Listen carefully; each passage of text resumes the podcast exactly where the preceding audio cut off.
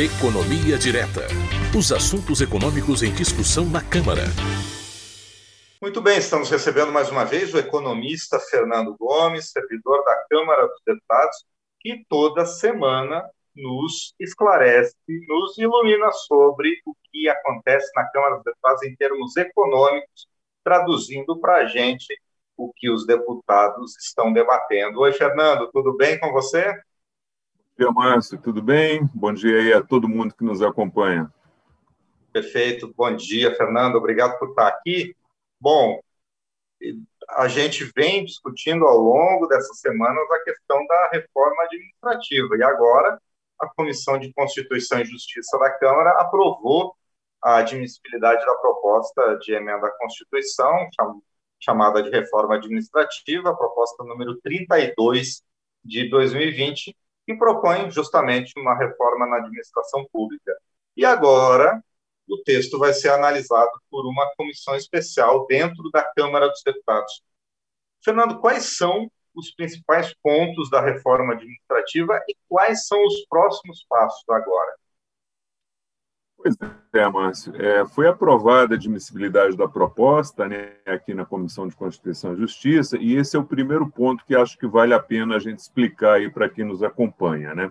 Qualquer projeto de lei ou proposta de emenda à Constituição, antes de ter o seu mérito analisado, precisa passar primeiro pela CCJ, Comissão de Constituição e Justiça, para que seja avaliada a admissibilidade. O que é isso? O que é a admissibilidade de um projeto de lei? É verificar se não existe no texto nenhuma parte dele que fere as normas constitucionais, legais. Se o projeto não fere a Constituição nem o sistema jurídico do país. Então, é uma análise da legalidade jurídica e não é uma análise do mérito do projeto. Né? E a comissão entendeu por maioria, né, foram, se não me engano, 39 votos favoráveis e 26 contrários, que o texto é legal. Então, foi aprovada a admissibilidade, que significa que, na avaliação da maioria da CCJ, o texto não tem nenhuma norma nenhum artigo inconstitucional. Esse é o primeiro passo é, da reforma. Né? Agora vai ser criada uma comissão especial exclusivamente para avaliar essa matéria do ponto de vista do mérito, ou seja, da conveniência e oportunidade dessas mudanças que estão sendo propostas para o país e para o servidor público também. Essa comissão especial ela vai ter um prazo de 40 sessões da Câmara para discutir o texto, discutir as emendas que vão ser apresentadas ao texto, que certamente vão ser muitas, considerando a polêmica que esse assunto traz. E depois dessas 40 sessões, dos debates, da discussão e da votação dessas emendas, é, vai ser produzido um outro relatório pela, pelo relator que foi escolhido para relatar esse tema, e esse relatório vai ser votado, bastando para aprovação na comissão especial o voto favorável aí da maioria dos membros da comissão. Essa é a segunda fase da discussão da proposta. Aí, se o relatório for aprovado na comissão especial, a gente vai para a terceira fase, que é a votação em plenário do relatório e do texto final da PEC. Na votação em plenário, é, a regra para aprovação muda. Aí, ao invés de maioria simples, você precisa é, de três quintos dos votos dos 513 deputados, ou seja, você precisa de 308 votos, e o texto precisa ser aprovado em duas sessões de votação na Câmara. Se for vencida mais essa etapa, se for aprovado com três quintos dos votos dos deputados em duas sessões, aí o texto segue para o Senado. Lá no Senado, Márcio, ele vai enfrentar a mesma tramitação: votação da admissibilidade primeiro, depois discussão e votação em uma comissão especial e depois votação pelo plenário do Senado, tendo que ser aprovado também por três quintos dos senadores em duas votações, em dois turnos de votação. É, essa contextualização é importante para quem nos acompanha perceber que o jogo está só começando. Né? Você teve a proposta de admissibilidade aprovada, mas ainda tem que discutir mérito, tem que aprovar aí por três quintos, senadores e deputados, então ainda tem muita água para rolar debaixo dessa ponte aí. Vamos lá, então, Márcio. Principais pontos da PEC. Né? É, uhum. Um desses pontos, um dos principais que gerou muita polêmica, foi a proposta de criação aí de cinco novos tipos de vínculo para o servidor público, onde somente um desses tipos de vínculo vai ter estabilidade, diferentemente do que acontece hoje. A proposta diz que somente as carreiras que forem definidas como típicas de Estado é que vão ter estabilidade, mas não define quais serão essas carreiras. Então, o projeto deixa essa definição para uma lei complementar que vai vir depois se a PEC for aprovada. Esse é outro ponto polêmico, né? A oposição argumentou que não definir as carreiras agora e deixar esse assunto para ser definido depois por lei complementar seria como dar um cheque em branco para o governo para depois ele fazer essa definição da forma que ele achar melhor. Então, esse deve ser um ponto bastante polêmico nas discussões. É, o governo argumenta que essas carreiras típicas deveriam ser auditores, é, diplomatas, policiais, somente essas carreiras teriam estabilidade pela primeira conversa. Né? É, nessa nova regra que está sendo proposta, é, os outros quatro tipos de vínculo eles não teriam estabilidade, eles teriam outros tipos de relação com o governo, mas não estabilidade. Como é que funciona hoje? Quem passa no concurso, três anos de estágio probatório, três avaliações anuais. Se for aprovado nas três avaliações, o servidor se torna estável. É, outro ponto polêmico, né, é o critério para perda do cargo pelo servidor. Pela nova regra, é, o servidor pode ser demitido após decisão judicial de órgão colegiado, enquanto hoje essa demissão só é possível após o trânsito em julgado, o trânsito final da decisão. Aqui é uma questão mais jurídica do que econômica, mas vou tentar explicar aqui um pouquinho para quem nos acompanha. O trânsito em julgado é, quer dizer o seguinte: enquanto couber recurso para tribunais superiores, o servidor não pode ser demitido. Somente quando não cabe mais recurso, é que pode haver demissão. Também deve haver uma polêmica boa em torno dessa discussão aí. É, mais um ponto polêmico. Na, nas novas formas de admissão sem estabilidade, que tem aquele outro tipo de vínculo, foi criado um processo de admissão chamado agora de vínculo de experiência, que seria um período aí de um a dois anos é, de trabalho para o servidor que for aprovado em concurso ou processo seletivo. Só depois de cumprido esse prazo é que vai ser definido quem realmente foi aprovado no concurso e qual vai ser a classificação final do concurso. Então, esse processo de experiência ele influencia na nota e na classificação final do concurso. Então, pode ser que alguém seja aprovado, trabalhe dois anos e depois, é, por essa avaliação, ele possa ser é, demitido, né, entre aspas, é, porque ou você só tinha um número X de vagas e algumas pessoas iam realmente, depois desse prazo, é, perder aí a, a, a vaga. Né? É, quem é contrário à proposta questionou bastante também esse ponto, que os critérios de avaliação ao longo desses dois anos vão ser é, são muito subjetivos e principalmente quem é que vai fazer essa avaliação desses servidores. Então também outro ponto bastante polêmico, né? É, um ponto que gerou menos polêmica é, foi a alteração aí a transformação dos cargos em comissão de livre provimento e exoneração e funções de confiança para cargos de liderança e assessoramento. Aqui acho que é só uma questão de nomenclatura, né? São aquelas pessoas que não são servidores, que são nomeados pelo governo para exercer funções técnicas ou estratégicas, normalmente são ministros de Estado, secretários e assessoria desse pessoal. Nesse caso, o governo tem autonomia para nomear e exonerar essas pessoas a qualquer tempo, não tem nada diferente do que já ocorre hoje. Aí é uma questão, acho que só de nomenclatura. É, outro ponto importante que a PEC trata né, é a proibição de concessão de férias superiores a 30 dias, adicional de tempo de serviço, licença-prêmio e outras licenças que beneficiam alguns servidores somente em decorrência do tempo de serviço. Esse ponto também foi muito criticado pela oposição, mas que argumentou que essas situações praticamente não existem mais no funcionalismo federal, com exceção do Judiciário e do Ministério Público onde a gente sabe que tem as férias de 60 dias, tem o auxílio moradia e outros penduricalhos aí que elevam salários dessa categoria. Só que essas categorias, juízes e promotores, até agora não entraram na reforma. Então, essa é a grande crítica da oposição. É como se você estivesse criando uma regra, mas você não inclui na reforma quem seria atingido pela regra que você está criando. É, outro ponto também que foi bastante criticado, Márcio, é a questão do presidente poder extinguir cargos públicos é, efetivos, né, de concursados, e também cargos de ministro, cargos de liderança, funções de confiança. É, além disso, o presidente ele pode ainda também criar, fundir, transformar e até extinguir ministérios e órgãos que estão diretamente subordinados a ele. Né? A crítica da oposição foi que a, estaria se dando ao presidente uma atribuição que seria do parlamento quem deveria decidir sobre esses assuntos, criação e extinção de órgãos, segundo a oposição, deveria ser o Congresso, não o presidente. É um ponto também que deve ser bastante polêmico aí. É, e, por fim, Márcio, eu acho que vale a pena a gente salientar os pontos que foram retirados pelo relator para evitar questionamentos jurídicos. É, ele já retirou esses pontos do relatório para facilitar até a aprovação da admissibilidade na proposta. Foram três pontos, né, tinham sido incluídos no texto aí novos princípios da administração pública, além daqueles princípios tradicionais que a gente já conhece, moralidade, legalidade, pessoalidade, publicidade, ainda propunha, uh, o texto propõe que se inclua mais sete ou oito princípios, é imparcialidade, transparência, inovação, coordenação, perdão, boa governança. Então, o relator considerou que, eventualmente, em processo de improbidade administrativa, a inclusão desses novos princípios podia gerar problemas, trazer insegurança jurídica, retirou essa parte do texto.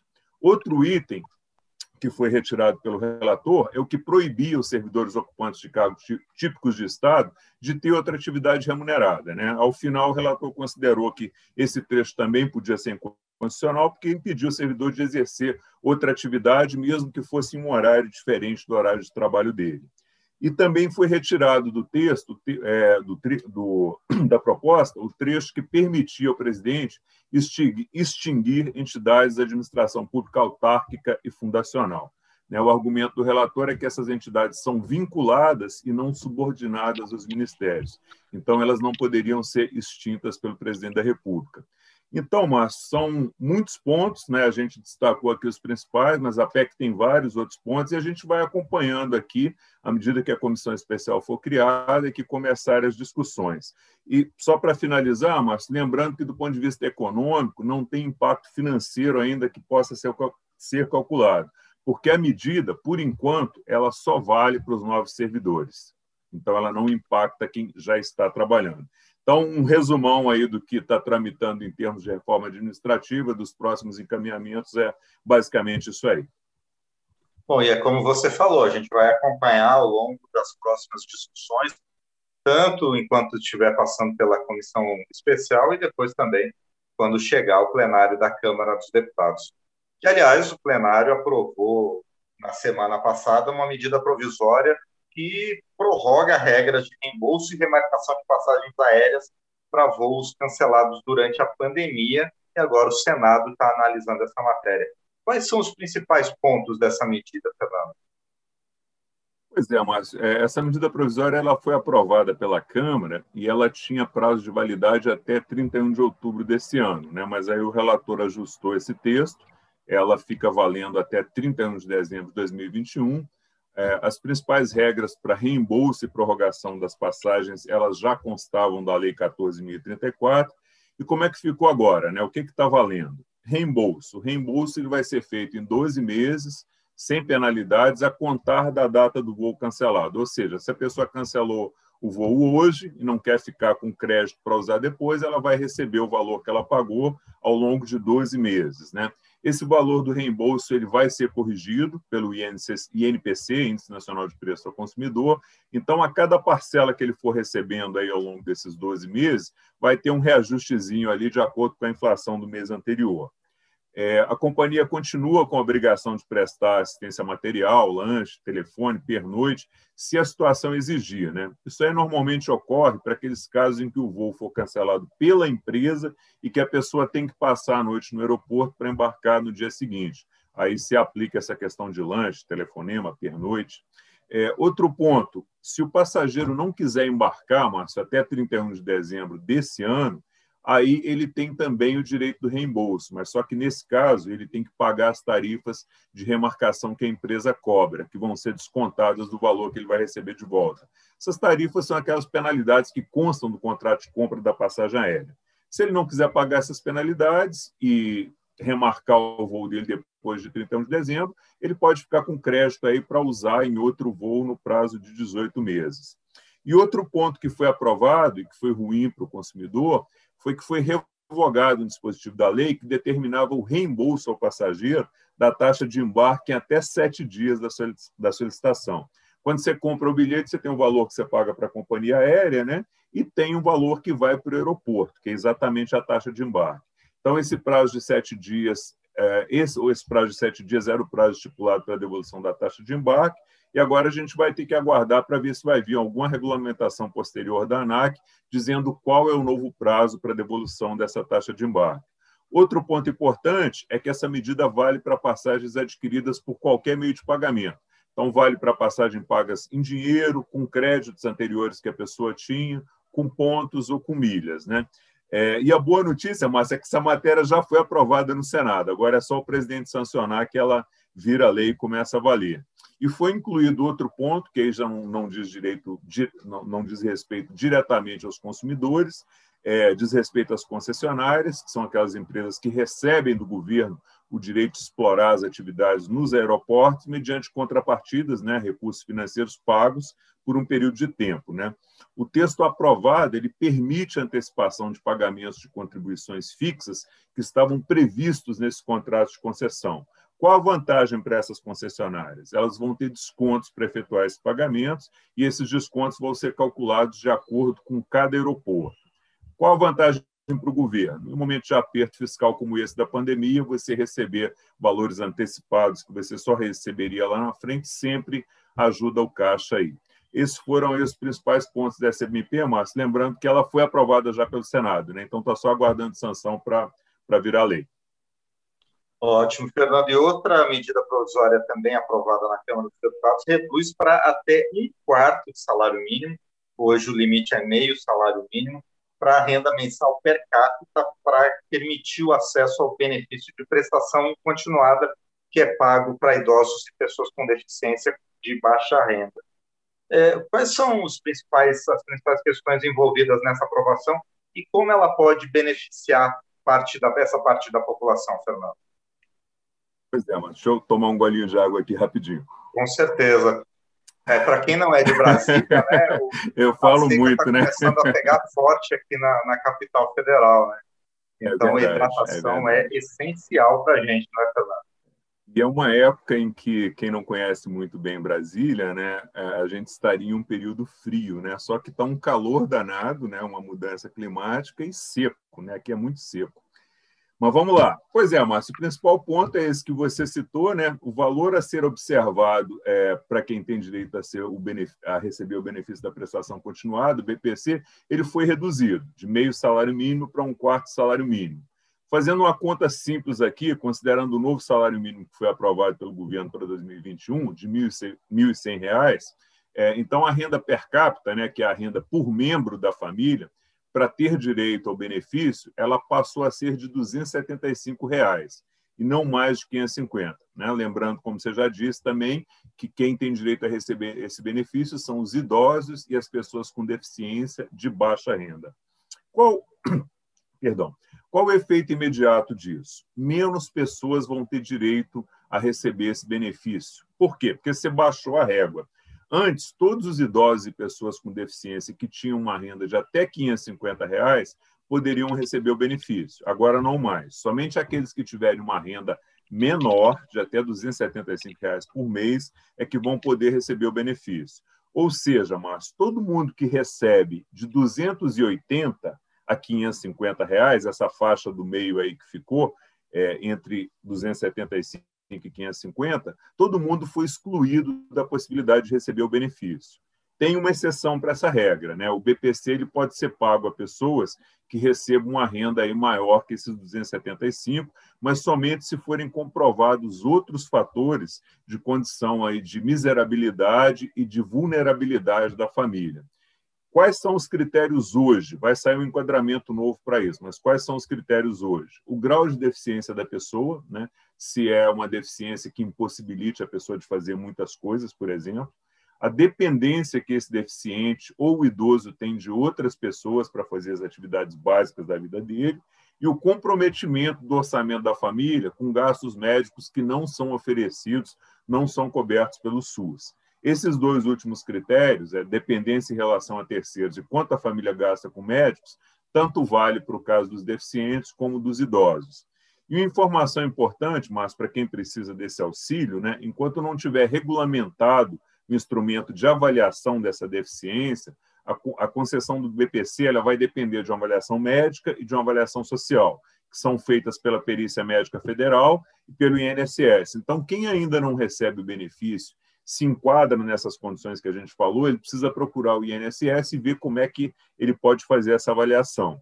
Outra informação importante aqui que até 31 de dezembro de 2021 o INSS vai poder fazer essas avaliações de forma adaptada à realidade da pandemia do Covid-19. O que, é isso? O que isso quer dizer?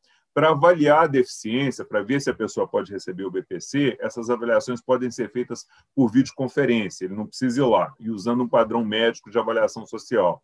Agora, esse procedimento só vai poder ser feito por videoconferência se já tiver sido feita a avaliação médica antes e essa avaliação tiver constatado que o impedimento dele é realmente de longo prazo. É, então, lembrando, Márcio, que o valor do BPC é de um salário mínimo, R$ 1.100, e recebem aí idosos e deficientes. E teve outra aprovação também junto com, com, essa, é, com a aprovação desse projeto, que é a criação do auxílio inclusão, que é voltado para a contratação de pessoas com deficiência. O que é esse auxílio inclusão? É um incentivo para as empresas contratarem pessoas com deficiência dentro de determinadas condições. Que condições são essas? a remuneração dessas pessoas pode ser de, no máximo, dois salários mínimos, e a pessoa tem que ter sido beneficiária do BPC nos cinco anos anteriores à contratação. Então, caso esses critérios sejam atingidos, se ela for contratada por empresa, ganhar até dois salários mínimos, e se ela estiver recebendo o BPC nos últimos cinco anos, aí ela para de receber o BPC integral e passa a receber só a metade do valor do BPC. E esse programa deve entrar em vigor a partir de outubro de 2021. É, acho que esses foram os principais pontos aí, Márcio. Perfeito, Fernando. Bom, é, então o Fernando já explicou para a gente os próximos andamentos da reforma administrativa e duas medidas provisórias aprovadas na Câmara dos Deputados aqui no nosso quadro Economia Direta. Fernando, agradeço mais uma vez e a gente volta a se falar na próxima semana. Um abraço. Obrigado, Márcio. Um abraço e beba muita água. Com certeza, o mesmo para você e para todo mundo que está nos ouvindo aqui.